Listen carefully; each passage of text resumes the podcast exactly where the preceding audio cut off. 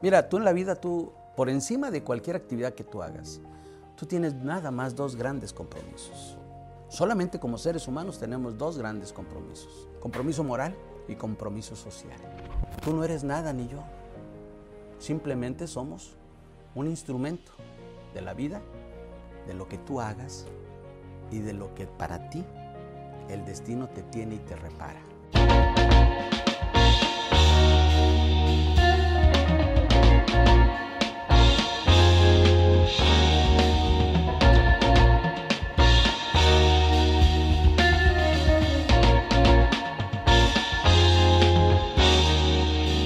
Héctor, un placer, un honor tenerte en este programa. Leí tu historia, una historia de mucha inspiración, muy entregado a la gente. Y más que hablar de quién eres ahorita, yo quiero hablar de realmente quién es Héctor desde su infancia, desde todo lo que ha pasado por tu historia y que has perseverado en siempre hacer lo que realmente crees correcto hacer. Aunque a veces se señale, a veces digan que por dónde va este hombre, pero nunca has perdido el carril. Y esto es por lo poco que, que, analicé de tu persona. Así que platícame quién es Héctor. Bueno, yo tuve una niñez, la verdad, muy feliz. ¿Dónde naciste, Héctor? En Reynosa, Tamaulipas. En Reynosa. Nací a 400 metros del río Bravo, con la fortuna de nacer entre el río Bravo y el Suchate, entre el Golfo y el Pacífico. Por eso soy 100% y 110% mexicano, orgullosamente mexicano. Tamaulipeco, con norteño, porque luego dicen en México, ahora que estoy allá, este, ah, no, este es muy norteño, este habla muy golpeado, y así como hablamos los de acá, ¿no? ahí nací, una familia muy modesta, eh, papá y mamá son, eran obreros calificados, de ahí venimos. Eh, no teníamos para ir al hospital. Una partera fue la que le hizo el trabajo a mi madre. ¿Cuántos hermanos eran? Éramos tres. Uno, yo vine a estudiar aquí la universidad y el otro hermano también, los dos hermanos restantes también vinieron para acá. Veníamos ahora sí que de Reynosa, lunes a viernes, sábado y domingo nos íbamos al pueblo, pero aquí estudiamos y uno de ellos eh, lamentablemente tuvo un accidente, se le cayó una barda, vivíamos en un segundo piso de estudiantes y muere, pero eh, originalmente éramos tres, Eduardo, José Rubén y yo, el más grande yo. Y te digo, este, eh, vivíamos ahí por la calle Allende en Reynosa, cerca, muy cerca del río Bravo. Y en ese espacio, en una cuartería, en el cuarto número uno, había cuatro, y ahí era donde nosotros pasamos la niñez. Muy feliz, no tengo por qué decir que, que no. La felicidad a mí me queda claro que no es eh, el bien material lo que te hace ser feliz, sino tu espacio y tu convencimiento de que la vida, tengas o no tengas, si la sabes llevar con la identidad plena. Soy un hombre de fe también. Creo mucho en Dios. Con la identidad plena hacia Dios, hacia ese ser supremo, hacia la divinidad, hacia la luz. En mi caso le llamo Dios. Cualquier otro ser humano puede llamarle de manera diferente. No voy a entrar en polémica porque los librepensadores pues también traen su propio carril en la vida. Pero yo sí creo en Dios. Entonces, a mí me dio eso, Luego de Reynosa nos fuimos a Almante, Tamaulipas. Papá eh, aprendió de manera espontánea eh, una, ahora sí, actividad. Fuera mecánico de despepitadoras. Despepitadoras. así es. El algodón tiene una pepita, capullo. Y abre el capullo y sale la fibra. Entonces, hay una planta que se dedica a sacar la fibra, el capullo, saca la fibra, saca la semilla y queda una basurita que es la hoja o que es lo que queda en, después de que se hace ese proceso, lo que queda de basura en ese proceso y se le llama despepitadora o algodonera o gin en Estados Unidos. Por eso, ¿a dónde vas al gin? En Estados Unidos se llamaba Y gym. aquí cuando uno dice que vamos al gym, pero es al gym. al Ah, bueno, esa es otra. ahí ya es otro tema, ¿verdad? Ahí, sí vamos, ¿no? Resulta que, que nos vamos a, a- a- al Mante. Yo tenía 8 o 9 años. Y allá este, termino hasta el sexto año, la primaria. Y allá aprendí lo que años después vine a consolidar como aprendizaje superior. Aprendí a valorar que cinco centavos en la vida de cualquier ser humano son importantes cuando se ganan con decencia. Yo vendía periódico en la plaza principal. ¿Por qué? Bueno, pues quería ayudar yo a la casa. Comprábamos unas plantillas para el transporte escolar y pagábamos con plantilla, con boletitos. Sí. Entonces pagabas con boletito. Íbamos y yo aportaba. Sea, que decías, de perdido el- la plantilla la compro yo. La plan- es, así era. Y aparte, lo que me quedaba, porque sí me quedaba algo de ganancia, me iba a una revistería que estaba cerca, de donde mi mamá tenía un restaurantito por la calle principal, se llamaba La Miniatura, porque era chiquito. Y me iba yo a la revistería, como no me alcanzaba el dinero para comprar revistas, y luego también en la casa te marcaban líneas, yo iba y rentaba las revistas. A lo mejor a ti tocó- te tocó, pero a mí en la generación sí me tocó. A lo mejor a ti te tocó en la salida. Nosotros rentábamos revistas del Calimán, Claro. de Memín Pingüín, De Aniceto, Lágrimas, Aniceto Verdurgo. Aniceto. Y Hermelina Linda. Sí, señor, sí, que sí me señor. acuerdo. Entonces, sí, bueno, lágrimas y risas cuando querías Sí, claro. irte a ese otro extremo de O tu Vaquero. vida. O las famosas La revista las Vaquero. revistas de vaquero, que esas las veía mi papá, fíjate, porque eran de letritas. Cómprate una revista de letritas. Sí. Y se echaban en la bolsa trasera. Sí. Hoy se echan los eh, celulares. Nosotros en aquel tiempo eran las Las revistas. revistas. Oye, voy a hacer un paréntesis, Héctor, porque me llamó mucho la atención el hecho de la conciencia de apoyar a la familia. Qué importante es que los hijos tengan la conciencia y la responsabilidad de apoyar a sus padres y no re- que recaiga todo el gasto en el, en el padre ¿no? y en la madre. Sí. Sobre todo cuando quieres lograr cosas que a lo mejor no son, no son eh, posibles de lograr en la casa. El hecho de, de- de- de decir, oye, yo voy a aportar a la casa algo y crecer con esa, con, con esa costumbre, es, es- para mí es algo muy importante. ¿Qué opinas? Sí, claro. Mira, tú en la vida, tú, por encima de cualquier actividad que tú hagas, por encima de lo que abraces o que te apasione, por encima de eso, tú tienes nada más dos grandes compromisos. Solamente como seres humanos tenemos dos grandes compromisos, en mi concepto. Compromiso moral y compromiso social. El compromiso moral es con Dios. Darle a tus hijos los valores que Él nos legó por medio de Jesús, el Nazareno, para que vivan en plenitud a semejanza del Hijo de Dios. A plenitud de lo que dice la divinidad, lo que te marca la divinidad. Y el compromiso social.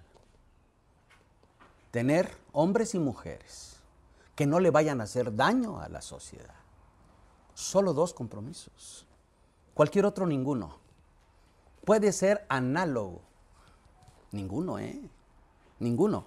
Porque ahí se, se desparrama todo lo demás. Ahí está. Esa es la columna vertebral. La columna. Y los valores. Perdidos hoy.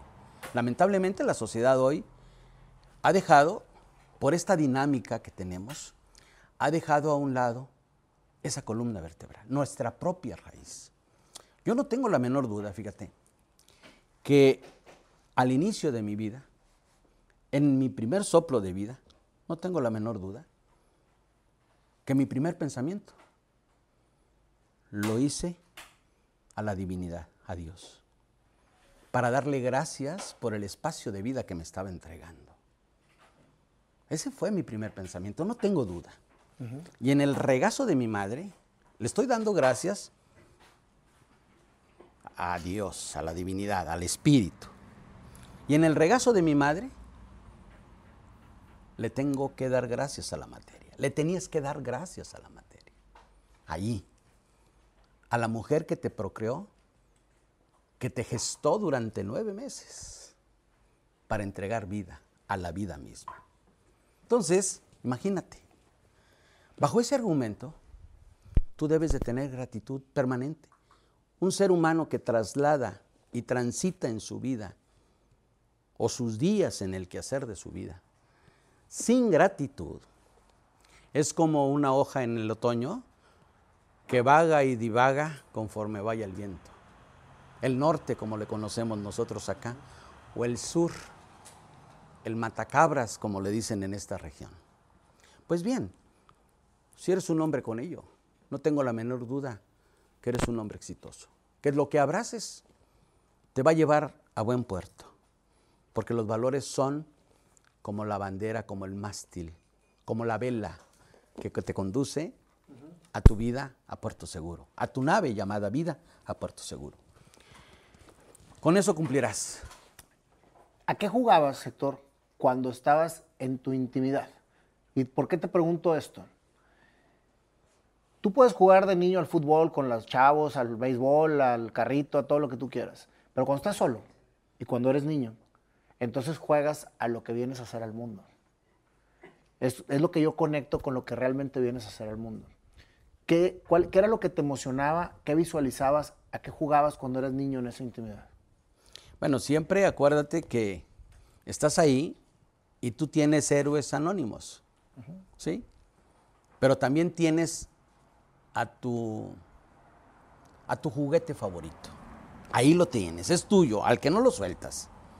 Y yo recuerdo bien que lo más que yo me apasionaban eran los carritos. Ahí, ahí en corto. Ahí andaba. Que le ponías un mecate para jalarlo, uh -huh. porque no había para más, con un mecate. O con un hilo de cáñamo blanco, ¿te acuerdas? Sí, sí, sí, para que no se viera. Bueno, tú eres más joven que yo, ¿eh? yo sí to todavía. no, pero, y ahí jalabas.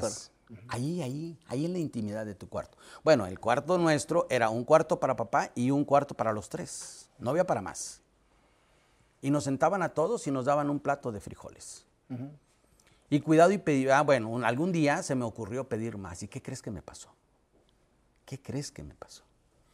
Yo le dije, le está dando usted a mi madre. Yo le, le, hablé siempre hasta el final de sus días. Hoy no la tengo ni a mi padre ni a mi madre. En paz descanse. Y le, le decía, usted le dio más a Eduardo que a mí. Ah, ¿tú crees? Usted le dio. ¿Por qué a mí me dio menos? Nunca se me hubiera ocurrido. ¿Qué crees que pasó? Todo el jarro y cómaselo. ¿Cuándo crees que volví a decir, usted le dio más? Jamás. Así era como te inculcaban la vida. Ah, sí. Bueno, pues. Muy bien. Esa era la intimidad nuestra. Ahí, ahí donde se crean y se recrean los sueños. ¿Qué te emocionaba y visualizabas hacer cuando eras niño? Para mí una pasión era jugar, fíjate. Era estar en la escuela y salirme. Yo en las tardes vendía la extra, te digo, uh -huh. para sacar cinco centavos. Extra, extra. Extra, ahí en la plaza principal. Ahí, ahí, ahí. Ahí me recuerda mucho mi espacio. Yo llegaba y bueno, de la escuela comía y abajo estaba la, el periódico.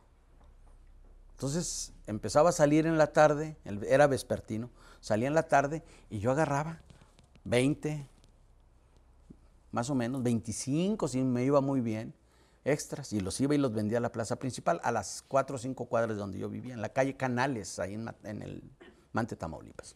Y me iba. Terminábamos de ahí, ya en la tarde, me ponía a ver cuentos, a ver, o me ponía, ya te digo, ahí en el cuarto, jalar con un carrito. Quiero conectar con lo que haces ahorita. ¿A qué te dedicas? Ahí me enseñaron a que cinco centavos se tenían que guardar y guardar muy bien. Pasa el tiempo y me vengo a estudiar a Monterrey. Regreso a Reynosa, de Mante, y me vengo a estudiar a la Universidad Autónoma de Nuevo León, la Facultad de Contaduría Pública y estudio la licenciatura en Administración de Empresas. Pasa el tiempo y un día, estando terminando casi la universidad, me faltaban dos meses para terminar, me ofrecen un puesto Seguros Serfín. El gerente nacional tenía sede en, en Nuevo León y lo acaban de nombrar. Y él hizo gerencias regionales. La gerencia regional zona norte la puso como la centro y la, y la sur, la puso a concurso. Conocí yo por azares del destino a la esposa de ese gerente nacional, el señor López, que venía huyendo de la guerra del Salvador. Lo habían amenazado de muerte y sale y llega acá. Era un refugiado. Conozco a la señora porque en, donde yo trabajaba, la esposa del dueño de la fábrica, que yo era el gerente, este, vendía su carro y se lo vendimos a la señora. Y cuando me dice, oiga, este, ¿no le gustaría conocer a mi esposo, al señor López? Claro, señora. Mi esposo es esto y a lo mejor anda contratando gente como usted. Yo estaba muy joven, 22 años. Acabas de salir de la universidad. Estaba a un paso de salir, sí, señor. Dos meses antes. dije, sí, voy y lo fui y lo saludé al señor López. Entonces le digo, señor López, aquí estamos. Me mandó su esposa. Sí, oiga, muchas gracias, el carro muy bien. Y me dijo mi esposa que la, usted lo había tratado muy bien. Sí, oiga, ¿no le interesa ser gerente regional zona norte? Claro, le dije. Presente pruebas. Y empecé a presentar pruebas de capacidad, de intelecto, de salud, todo lo que haces para que te den de alta en, en ese proceso de personal. Termino y había competido yo contra varios, era el más joven y gano. Entonces me dicen, va usted como gerente regional. Yo ganaba en ese tiempo en la fábrica como 10 mil pesos, me estaban ofreciendo como 40 mil. Wow. No, no, no. Gran avance. Un gran avance. Imagínate, yo chavo. Y venir de un obrero y de un, del, del espacio de mis padres obreros calificados. O sea, imagínate, ¿no? un sueño largamente acariciado. Bueno, faltando como 15 días, porque fui y le di las gracias al, al, dueño de la empresa y me dice, si es por dinero yo te pago más. No, no, no, ya me quiero ir porque allá hay una expectativa de vida. En fin, y renuncio. Pero faltando como dos días, tres. Una noche. Yo vivía por la Purísima. ¿Te acuerdas ahí? Sí, claro. Bueno, abajito ya ves que había, de la Purísima abajito había otra plaza chiquita.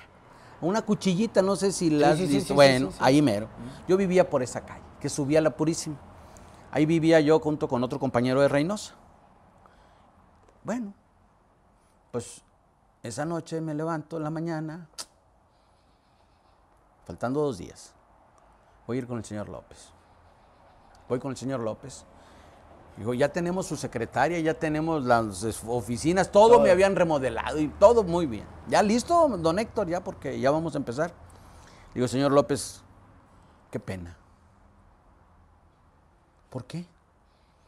Porque vengo a darle las gracias. Pero ¿cómo se había renunciado? Ya había renunciado. Y yo- ya iba dos días para entrar al nuevo puesto, gerente regional. ¿Le ofrecen más dinero, don Héctor? No. ¿Otro trabajo? No, señor López. Entonces, señor López, me quiero regresar a mi tierra, a Reynosa. ¿De dónde es Héctor? No sabía. Pues yo soy de Reynosa, señor López. Ah, de aquí cerca, sí, señor. Soy de Tamaulipas. Ándele. ¿Y le ofrecen dinero allá más o qué? No, señor López. Entonces, ¿por qué se quiere ir?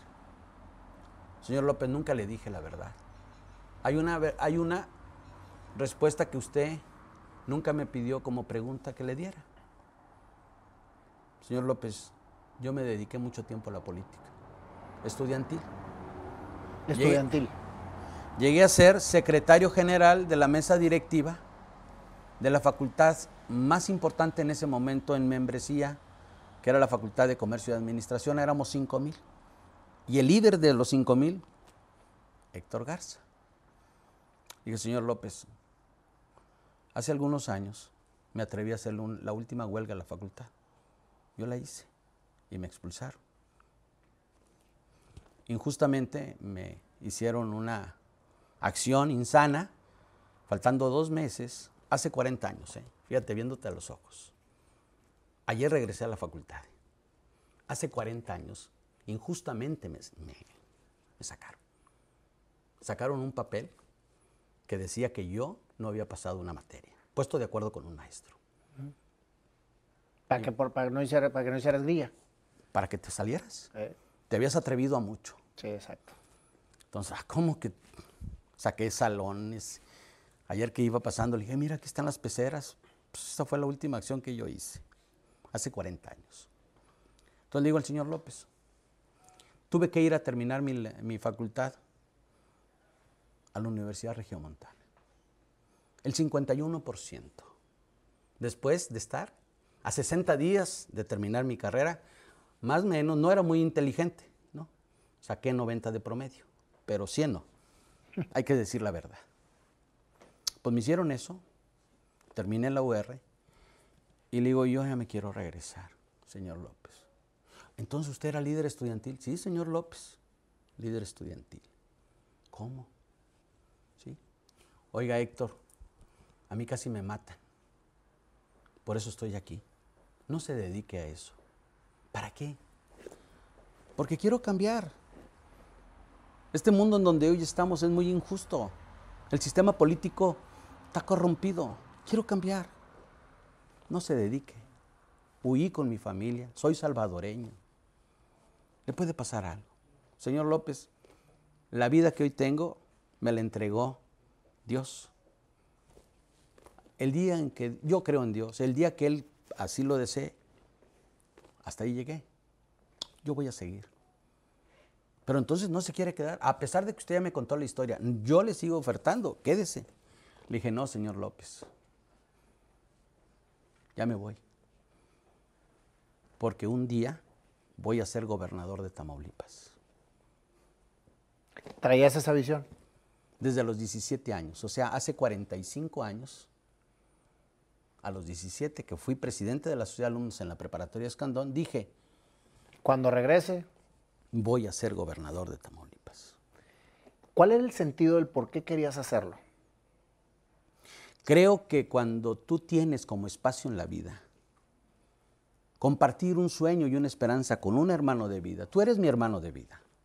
Tú y todos los que nos ven hoy son nuestros hermanos de vida, aunque no los conozcamos.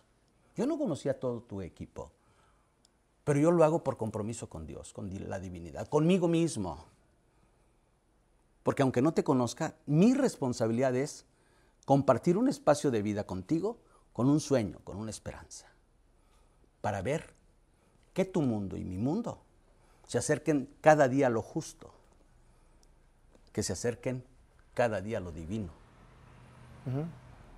Tú no eres nada ni yo, simplemente somos un instrumento de la vida, de lo que tú hagas y de lo que para ti el destino te tiene y te repara. Fíjate, voy a entrar en un tema eh, profundo en lo que estás diciendo. Cuando uno decide, que en este caso tú decidiste, dijiste, yo voy a regresar para ser gobernador de Tamaulipas, y la política está tan contaminada, hay situaciones tan complicadas alrededor de la política, el hecho de decidir hacerte funcionario público, ¿sí? con la mira, como tú dices, de apoyar, de hacer cambios desde el poder, dista mucho de lo que realmente es la política actual ¿Sí? o la política que, han- que nos ha ido creciendo. Sí. Entonces te voltean a ver y te dicen, eres político, entonces traes cola que te pisen, entonces has hecho esto, has hecho lo otro. El tomar esa decisión y decir, me voy a ir por acá y con la fiel creencia de que lo quieres lo hacer bien, es una gran responsabilidad. Con un camino muy, pero muy contaminado. ¿Sí? Tan grande es la responsabilidad que yo tengo con ustedes, contigo, con todos los que de una manera, u otra, aunque no los conozca, que tú me preguntas, ¿de dónde vienes? De ahí. De ahí, de concebir un sueño, de ahí vengo. Si lo que quieres es preguntarme para ver a dónde quiero llegar, sí, sí vengo de ahí, pero también te quiero decir una cosa. Ha sido tanta la lucha que me tardé 40 años para regresar a la facultad. No había regresado, porque era injusto lo que me habían hecho. Y años para sacar mi título, porque yo no me sentía pertenecido a donde fui a terminar mi estudio para poderle ir a llevar a mis padres el documento y decir, no te fallé. Imagínate hace 40 años, cuando estoy en la universidad y que me dicen, ya estás fuera y no, no te vuelvas a parar aquí porque te va a ir de lo peor. Cuando injustamente me enseñan un papel falso, ¿por qué?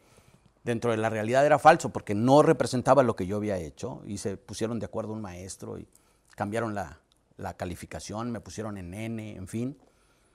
Y me voy caminando. Ayer lo viví. Ayer lo viví. Y me dijeron que yo tenía un lugar en el estacionamiento privado de maestros y directores. Y cuando yo llegué, yo venía de Laredo, llegué yo, le dije, no, yo siempre llegaba por el estacionamiento general. Yo me voy a estacionar donde siempre llegaba. Y me bajé, como hace 40 años, en mi última vez.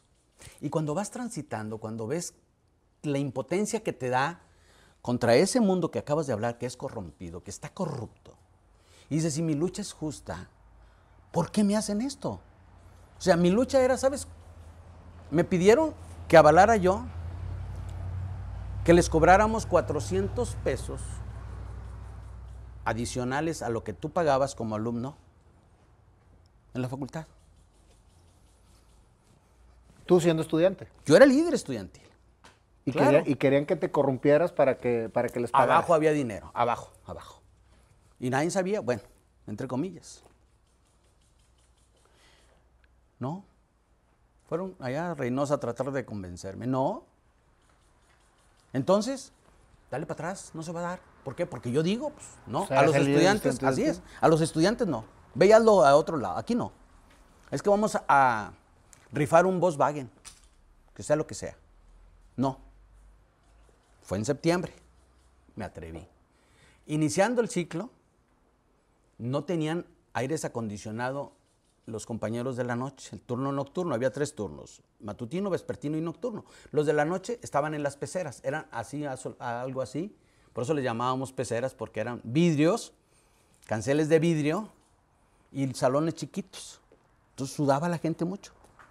Y no les ponían aire acondicionado. Ya ven, los calorones de acá siguen siendo 40 grados, cosas así. Pues le saqué a los, alumnos, hicimos paro, ya me estaba atreviendo a mucho. Y no entramos a la escuela, a los salones, hasta que no nos pusieron aires acondicionados. Eso fui yo. Bueno, pues me atreví y en octubre regresas 40 años. ¿Cuántas veces crees que soñé regresar así como regresé? Todos los días que te conciba la vida. Todos viéndote a los ojos. Todos. Voy a regresar. Voy a regresar. Y no les voy a pedir que me den perdón, que me otorguen. No, porque yo nunca cometí algo injusto. Voy a regresar porque lo que hicieron conmigo trastoca el futuro de un joven. Vamos que, pues no era tan fácil de que me trastocaran. Me fui. Terminé en año y medio. Llevaba 10 materias por tetramestre en la UR. En año y medio. Yo le pedí a Dios que mis padres no se fueran hasta encontrar ya con el título. Lo lograste. Gracias a Dios. Sí. Y llegué con mis padres. Aquí está.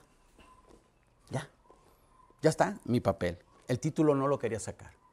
Yo quería que me lo dieran de la universidad donde algún día, con argucias, mala fe, entrañas negras, me habían corrido. Lo saqué hace años. Pero por mi sangre corre, por mis venas, perdón, corre sangre de tigre.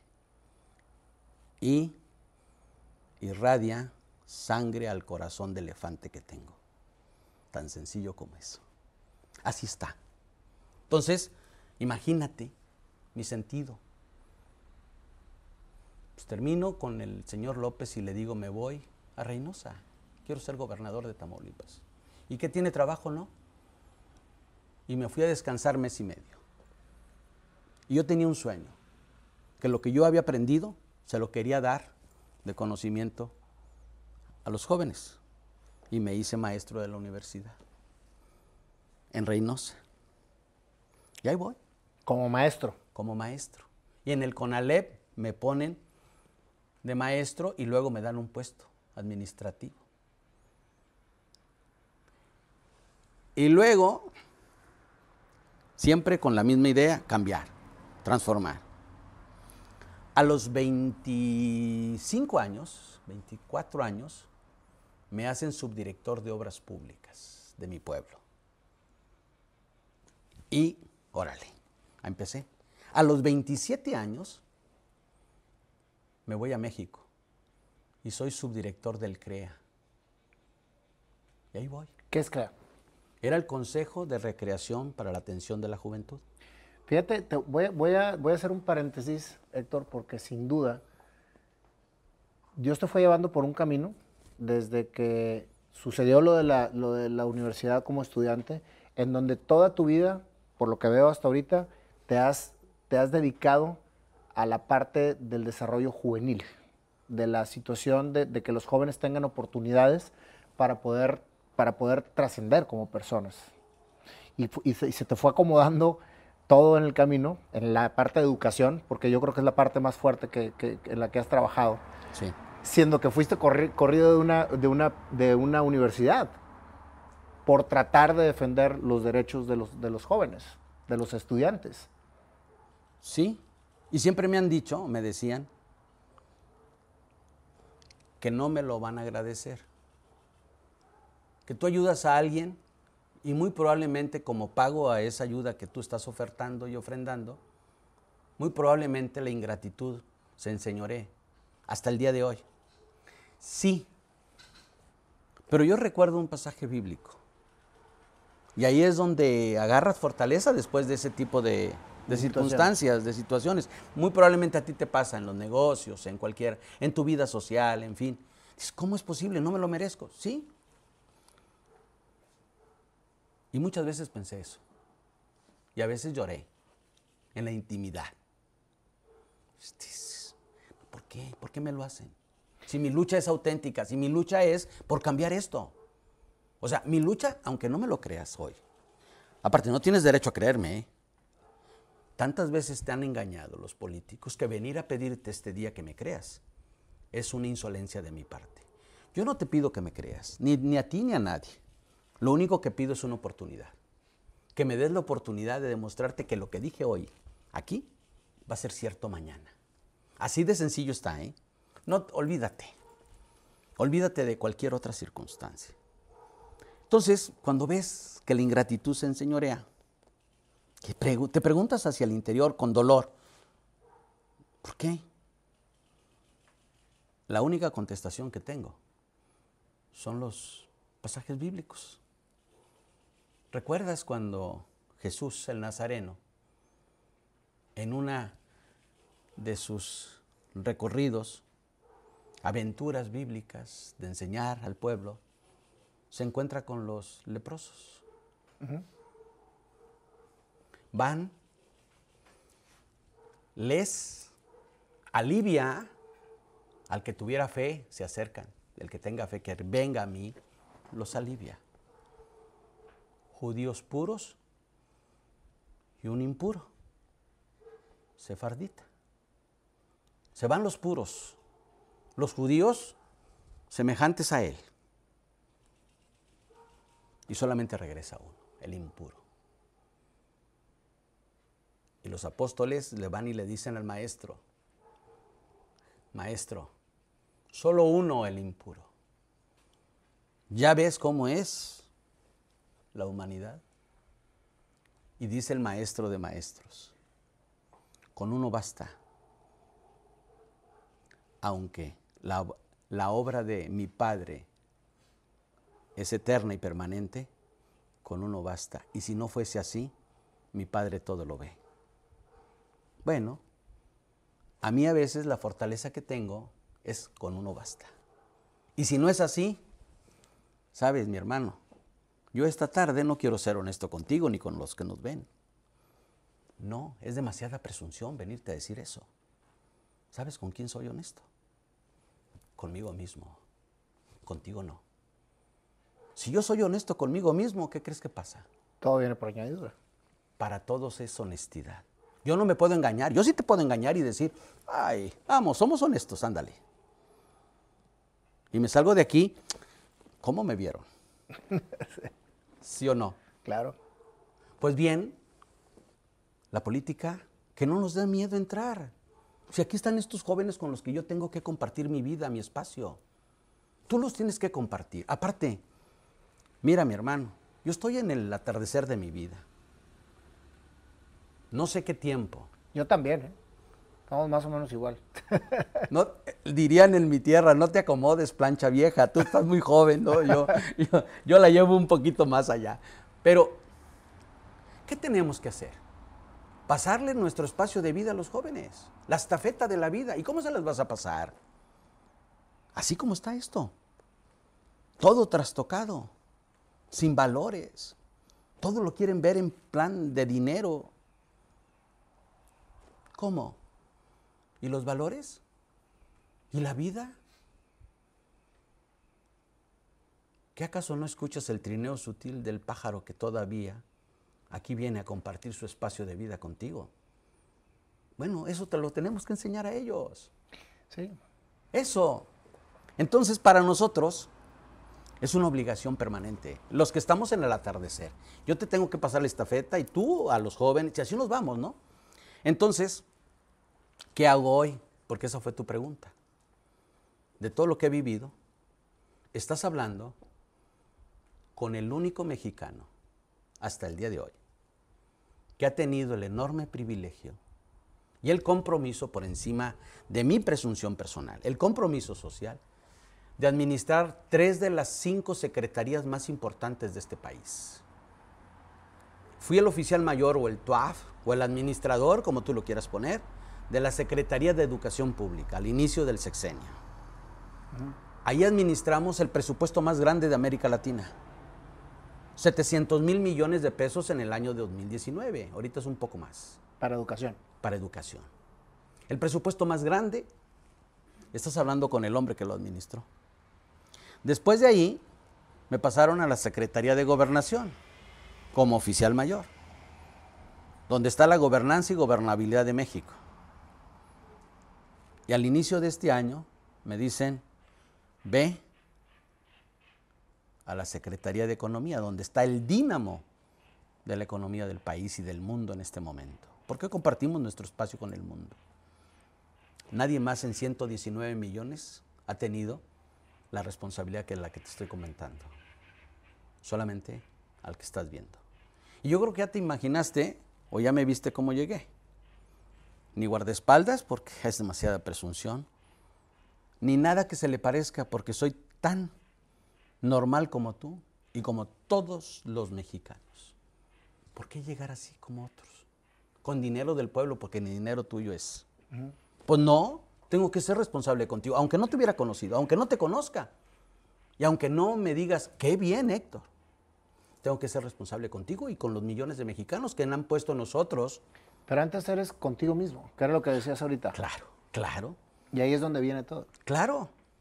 Mira, ni un clip me llevé de educación y de, de gobernación. Y no quiero llevármelo de acá, de economía.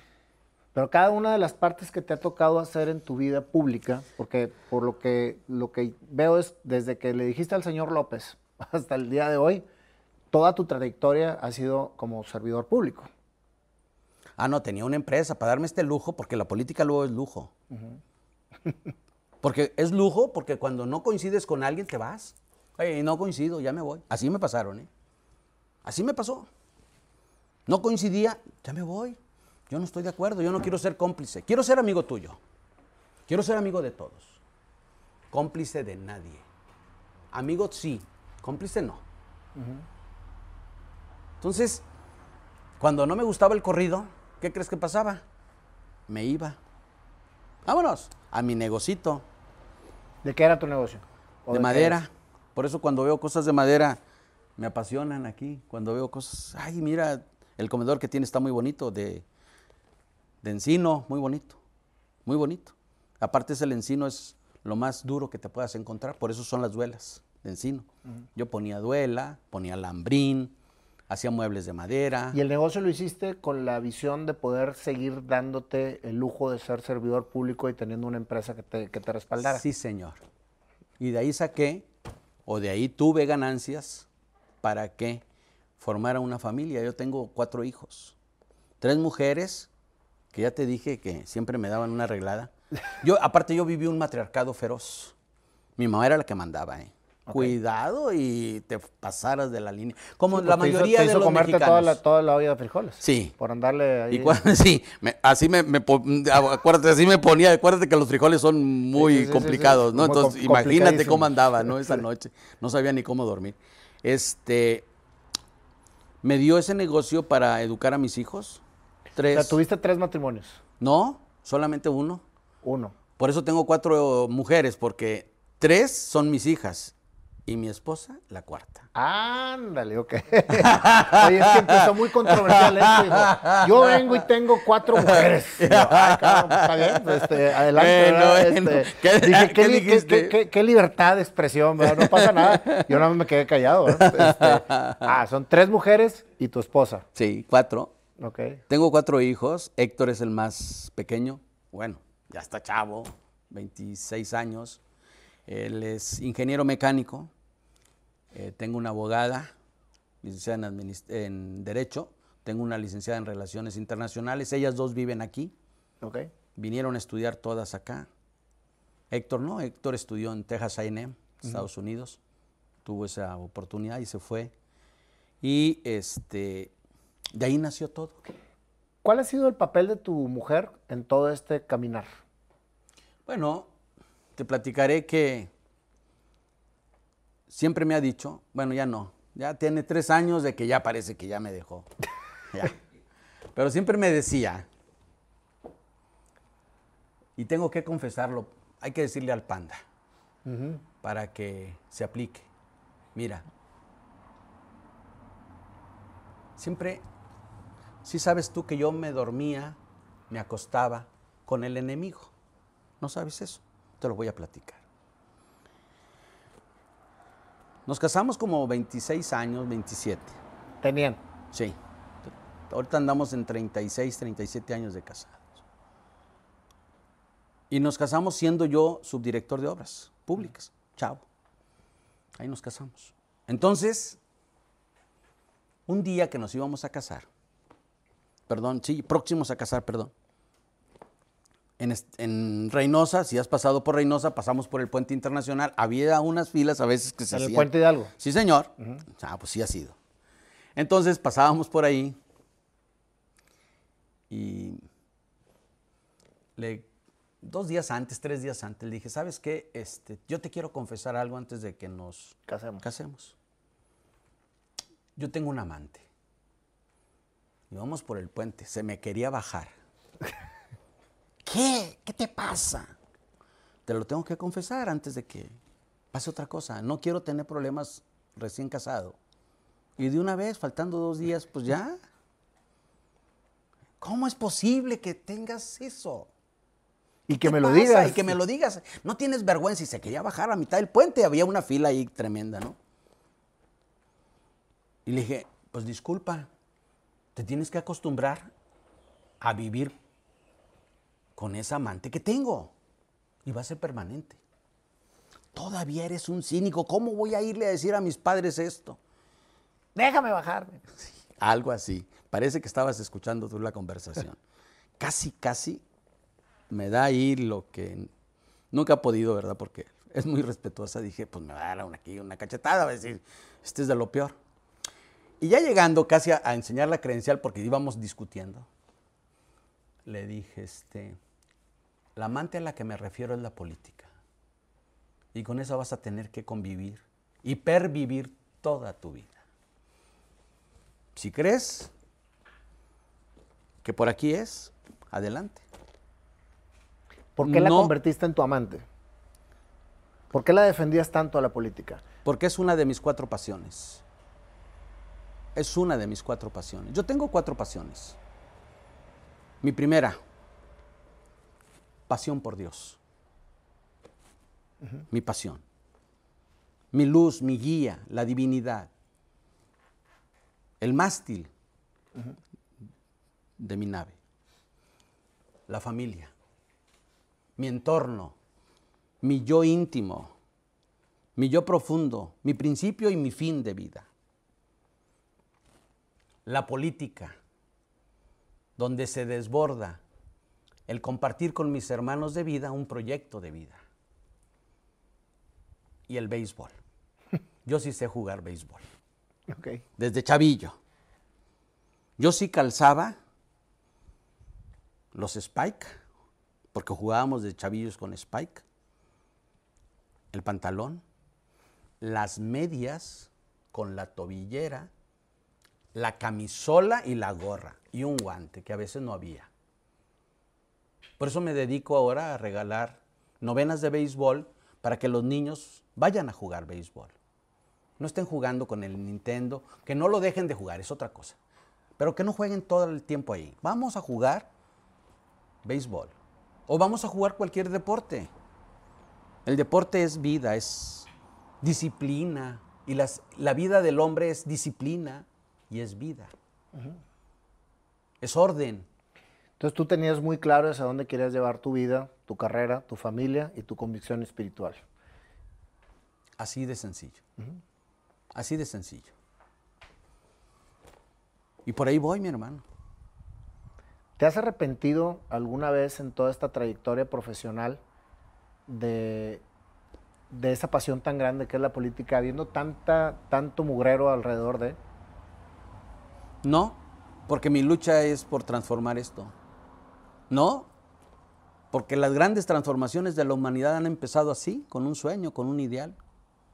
No te digo que yo me acostaba con el enemigo todas las noches. Me decía que nunca íbamos a llegar. ¿Cómo?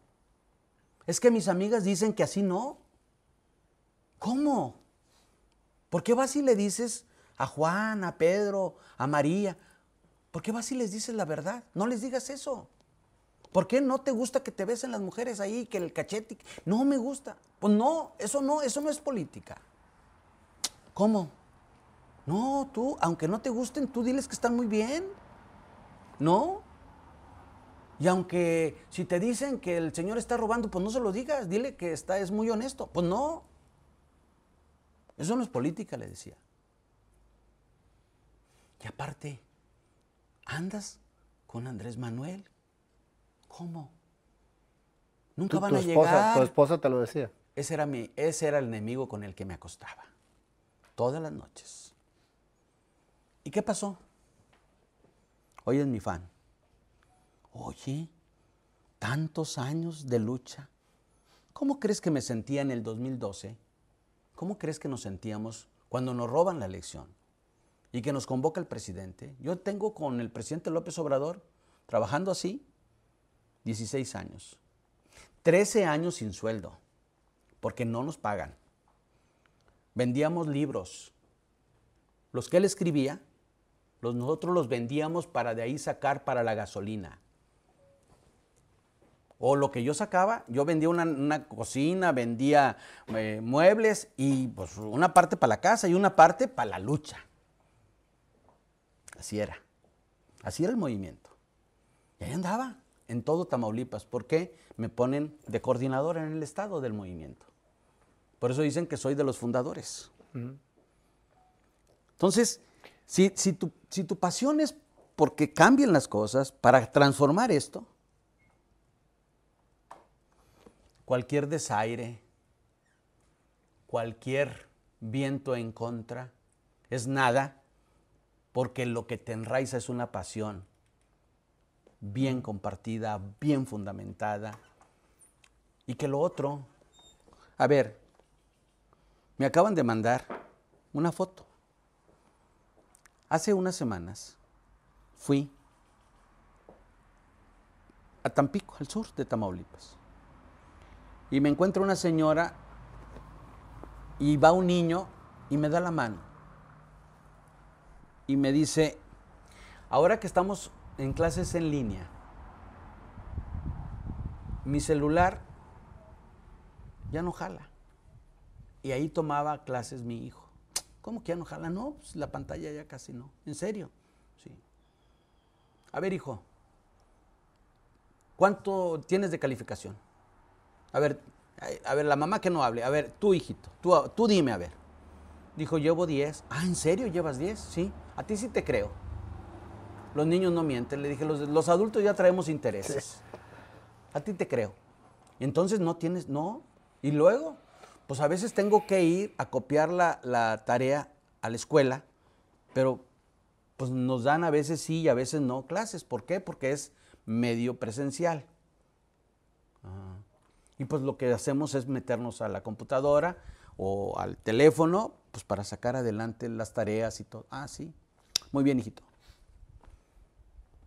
Te voy a mandar y te voy a regalar una iPad. Una tableta. Nada más que cuantas veces me veas y veas la tableta, piensa que el día de mañana tú tendrás la obligación de compartir un sueño y una esperanza con otro hermano tuyo de vida. Hace dos días me mandan y me dicen, aquí está la tableta, ya se la entregamos.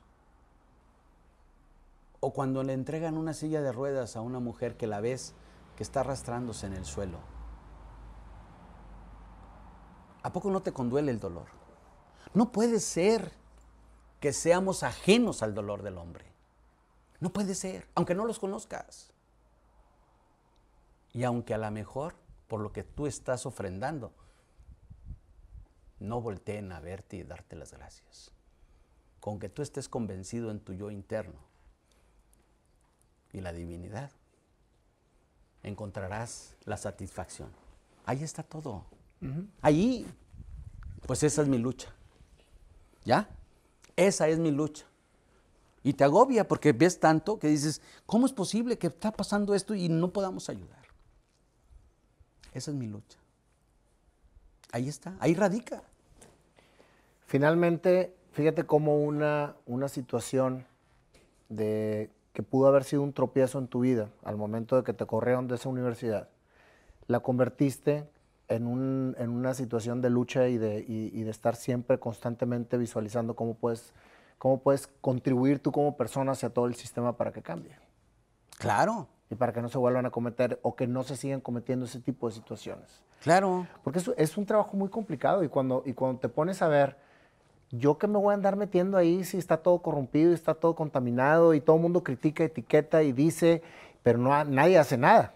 desde afuera es muy fácil estar diciendo, no vale para pura fregada, no vale esto, y que corruptos y que rateros, y quizás mucho sí lo es. Pero como tú dices, siempre hay que buscar esperanza y hay que buscar confianza para que la gente vuelva a creer. Estamos en un país que tiene siglos de estar completamente corrupto. Sí. ¿Cómo podemos llegar de la noche a la mañana a cambiarlo? Pues con fe, con confianza, con esperanza y que las cosas empiecen a cambiar con cosas que realmente se vean en el cambio, no que nada más se digan. A ver, a ver, hay ejemplos en la vida. Así como hay ejemplos de políticos corruptos, hay ejemplos en la vida de hombres que supieron vivir su tiempo, y que nos dejaron un legado de generosidad. A ver, a ver. Te pregunto, mi hermano, ¿tú naciste aquí en Monterrey? Muy bien. Yo es mi segunda, es mi segunda casa. Casa. Mi segunda casa. Muy bien. ¿Sabes? Aquí hubo un hombre que es punto de referencia para mí en la generosidad. ¿Tú crees que ahora que regresé a la universidad, me volcó el sentimiento de, o cuando ya soy machuchón, como dicen en Tabasco, eres machuchón en la política. Regresé y dije, a ver quiénes me la han hecho para que me la paguen. ¿Tú crees que pensé eso?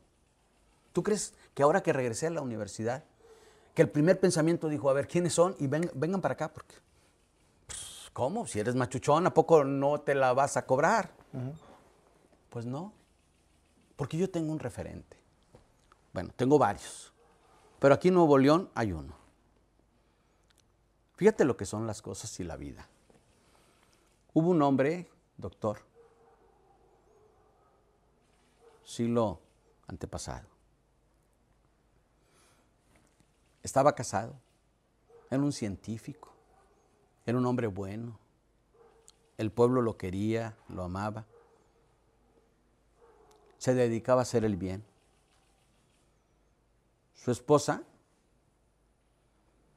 no salió tan fiel como esperaba. Tuvo un desliz con un general y se va, lo abandona. El general era un hombre poderoso. Dirigía y tenía poder en esta comarca. Y se la lleva a vivir a General Terán. Y este hombre siguió haciendo su obra como doctor. Al paso del tiempo, esa señora tuvo un problema en su embarazo y no podía dar a luz.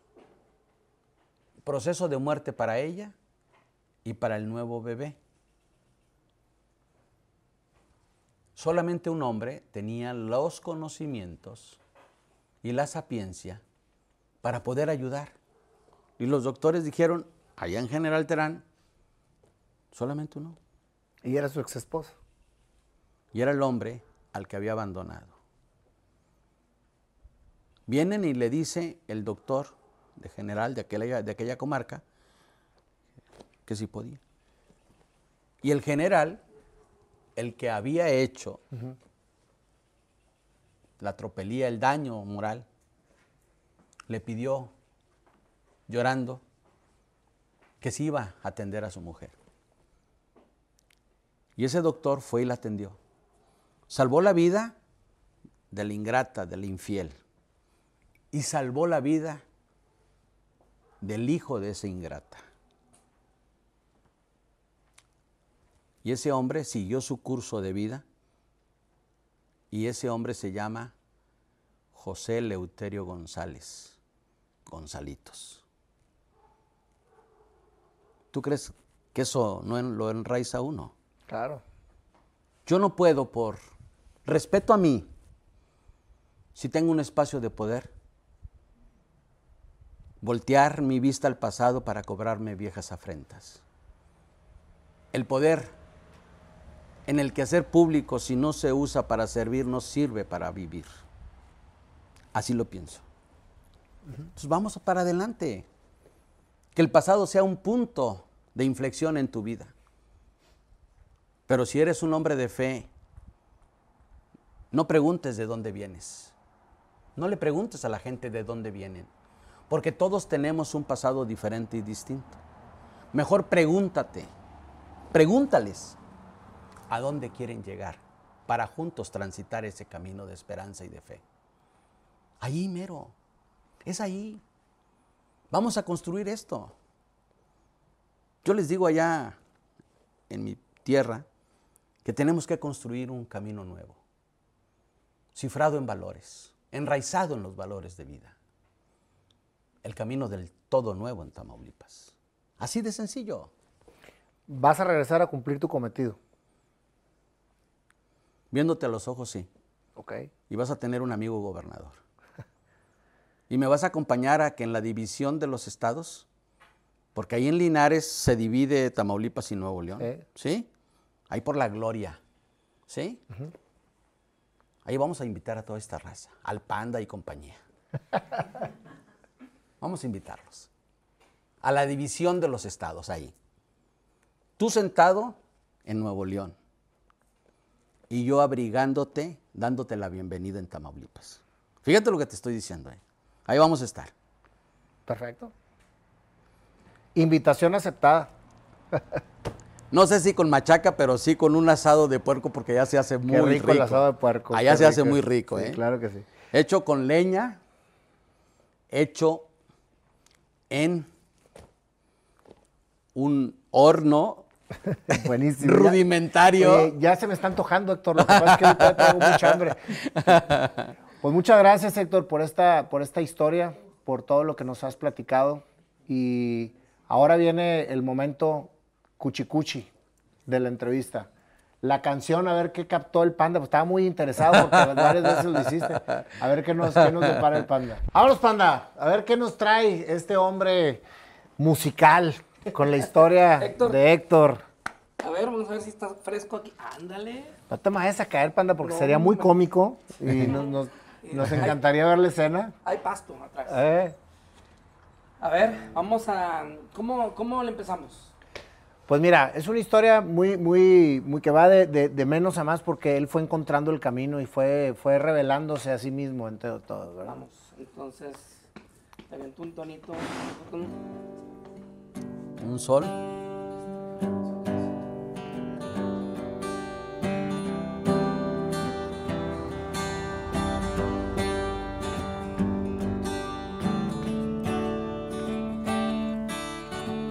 Cuando naciste, Héctor, lo primero que hiciste es agradecer. Dios de la mano te traía. Desde el inicio lo sentías. Todo lo que fue pasando se fue iluminando para ser lo que tenía que ser.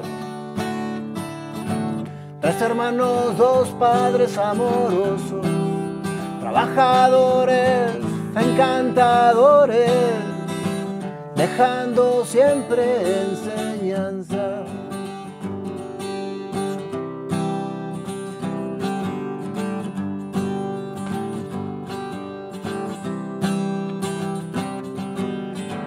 Tu madre los educó siendo siempre tratando de ser amorosa,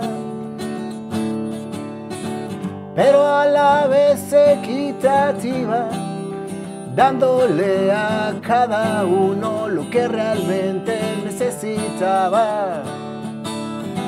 Un día le reclamaste que no había suficiente para ti, que le había dado más a tu hermano.